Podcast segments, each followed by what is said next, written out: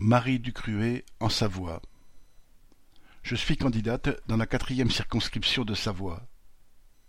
Dans les années 2000, alors adolescente, j'étais révoltée par les guerres qui se multipliaient sur la planète, au Kosovo, en Afghanistan, en Irak. L'une prenait la suite de l'autre sans interruption. Je n'acceptais pas non plus les inégalités flagrantes que j'avais sous les yeux.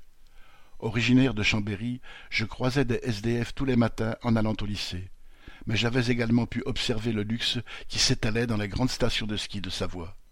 Venus de toute l'Europe, voire au-delà, des millionnaires logeaient dans des palaces, mangeaient dans des trois étoiles et se faisaient déposer en hélicoptère sur les sommets, alors que des milliers de saisonniers travaillaient près de cinquante heures et, faute de logement, étaient parfois contraints de loger dans des caravanes.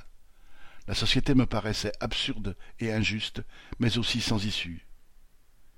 Les idées communistes révolutionnaires que j'ai découvertes grâce à des camarades de lutte ouvrière m'ont fait comprendre que ces guerres, ces inégalités et ces injustices ne sont pas une fatalité et surtout que la classe ouvrière recèle la force de mettre à bas le système capitaliste qui en est la cause fondamentale.